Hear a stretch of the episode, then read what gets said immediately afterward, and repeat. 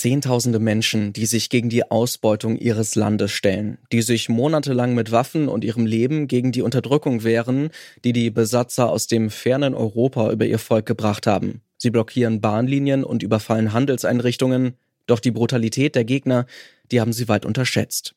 Diese töten die Aufständischen nicht nur auf dem Schlachtfeld, sondern treiben viele Menschen auch in die Wüste. Dort verdursten die meisten von ihnen. Ab 1904 töten Soldaten des Deutschen Kaiserreichs im heutigen Namibia Zehntausende Herero und Nama.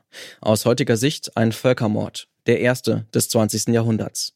Ob SchülerInnen etwas über diesen Völkermord und andere deutsche koloniale Gräueltaten in der Schule lernen, das hängt von verschiedenen Faktoren ab.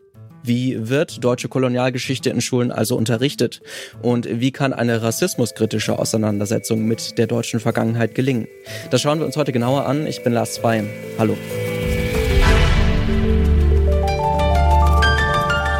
Zurück zum Thema.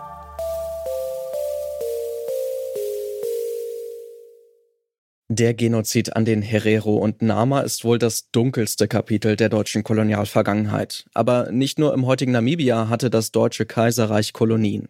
Zwischen 1848 und 1919 hat Deutschland Gebiete in Afrika, Asien und im Pazifik besetzt und die dort lebenden Menschen unterdrückt, ausgebeutet, ausgeraubt und teilweise auch getötet.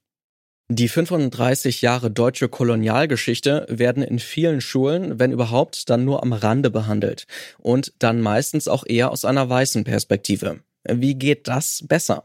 Wie funktioniert eine rassismuskritische Aufarbeitung der deutschen Kolonialzeit im Schulunterricht? Damit beschäftigt sich Kehim Feheduni von der Ruhr-Universität Bochum. Er ist Bildungsforscher und beschäftigt sich unter anderem mit Rassismuskritik.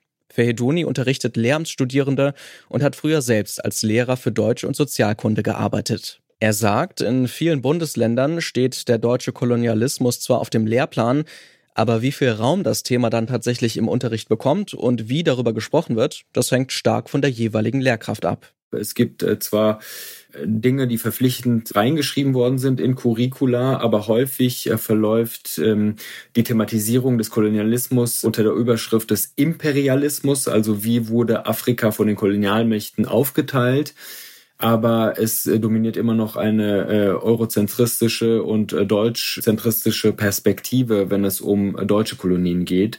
Häufig äh, ist es so, dass äh, viele Geschichtslehrkräfte den europäischen Kolonialismus verhandeln, aber den deutschen Kolonialismus nicht, weil häufig ist es so, dass äh, Geschichtslehrkräfte sagen, ja, Deutschland hatte Kolonien, aber wenig und in einer sehr, sehr kurzen Zeit.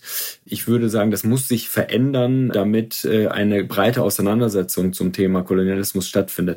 Wie viel man über die koloniale Vergangenheit Deutschlands lernt, das hängt auch damit zusammen, wo man zur Schule geht. Es gibt natürlich Bundesländer, äh, da wird äh, Druck gemacht von NGOs, zum Beispiel Berlin gehört dazu. Da gibt es eine Perspektive, eine, ein Verein, äh, der sich äh, Decolonize Berlin nennt. Und äh, dieser Verein äh, möchte Einfluss nehmen auf die Gestaltung von Curricula und setzt sich dafür ein, dass Rassismus und Kolonialisierung stärker thematisiert werden. Bildungsforscher Feheduni sieht vor allem die Lehrkräfte in der Verantwortung, diese Themen in ihrem Unterricht rassismuskritisch zu vermitteln. Die Lehrkräfte greifen dabei auf Lehrmaterialien wie Schulbücher zurück, doch die reproduzieren nicht selten eben eurozentrische und koloniale Darstellungen. Feriduni erzählt dazu. Also ich berate seit drei Jahren einen großen deutschen Schulbuchverlag und letztens kam der Verlag auf mich zu und äh, hat mich gebeten, eine Aufgabenstellung äh, mir anzusehen und die Aufgabenstellung lautete, die SchülerInnen sollten Pro-Kontra-Argumente finden für das Thema Kolonialisierung.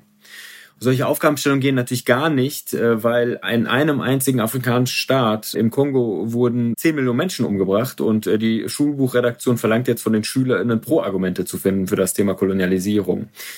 Auch da äh, möchte ich gar nicht ähm, äh, thematisieren, dass es um Schuld geht. Also ich äh, werfe den äh, Schulbuchredaktionen keinen Rassismus vor. Ich glaube aber schon, dass unterschiedliche Perspektiven äh, nicht vorhanden sind in den Schulbuchredaktionen. Also es gibt wenig Personen in Schulbuchredaktionen, die selber familiär bedingt sich mit Kolonialisierung oder Rassismus auseinandersetzen. Also ich glaube, auch die Schulbuchredaktionen sollten ein Spiegelbild unserer Gesellschaft sein, was mitnichten der Fall ist. Die Sichtweise der vom Kolonialismus betroffenen Menschen, die fällt dabei einfach häufig unter den Tisch. Um diese Perspektive mehr in den Mittelpunkt zu rücken, empfiehlt Verheduni nicht nur deutsche oder europäische Quellen zu nutzen, sondern zum Beispiel die Quellen von afrikanischen Personen. Also auf der einen Seite gibt es mittlerweile sehr viele gute didaktische Materialien außerhalb der Schulbücher. Das können die Lehrkräfte nutzen, aber das heißt auch, dass sie sich Zeit nehmen für die Unterrichtsplanung. Und der zweite Punkt ist, dass Schulbuchverlage tatsächlich sich auch beraten lassen von Personen, die Rassismusforschung betreiben, die zum Thema Kolonialgeschichte äh, ausgewiesen sind als Expertinnen und dass man auch auf die Schülerinnen hört. Denn ich glaube, dass Schülerinnen äh, die Motoren sind der Schulentwicklung, äh, nicht die Lehrkräfte. Den SchülerInnen kommt für Feheduni auch eine besondere Rolle zu, denn sie wissen häufig sogar mehr über Rassismus oder Kolonialisierung als die Lehrkraft. Häufig ist es so, dass schwarze Kinder beispielsweise aufgrund von familiären Geschichten, äh, familiären Biografien ein Wissen über Rassismus und auch über Kolonialismus mitbringen. Es hat aber häufig keinen Platz in der Schule thematisiert zu werden. Damit die Schülerinnen und Schüler sich einbringen können, müssen Lehrkräfte aber den passenden Rahmen schaffen. Schülerinnen müssen das Gefühl haben, keine Angst haben zu müssen, wenn sie sich widerständig positionieren.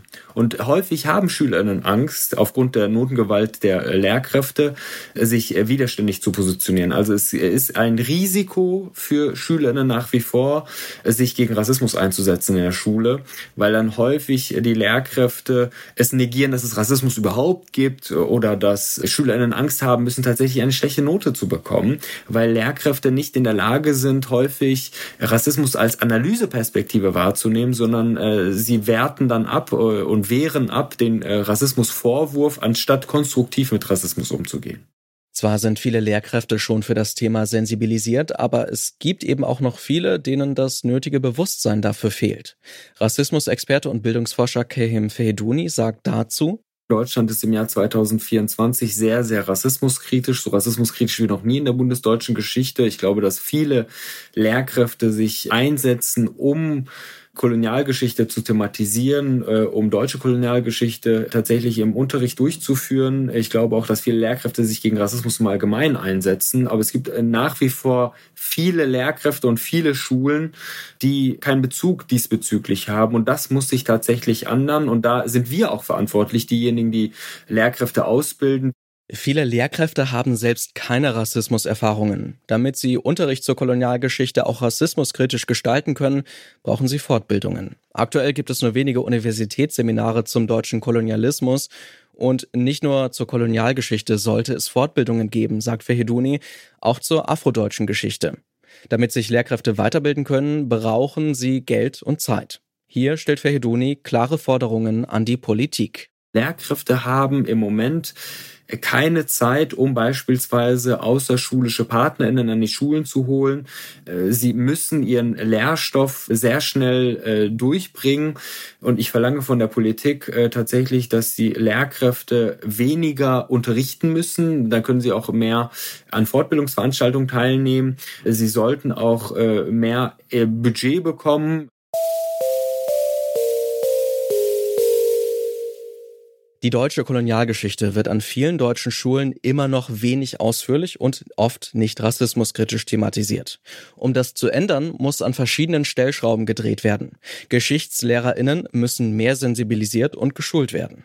Außerdem müsste das Wissen von Schülerinnen über Rassismus und Kolonialisierung in den Unterricht mit einbezogen werden. Und nicht zuletzt braucht es Schulbücher, die die Perspektiven der vom Kolonialismus Betroffenen sichtbar machen. Das war's von uns für heute. Mit mir an dieser Folge gearbeitet haben Alea Rentmeister und Florian Drexler. Ich bin Lars Wein. Macht's gut und wohl an. Zurück zum Thema vom Podcast Radio Detektor FM.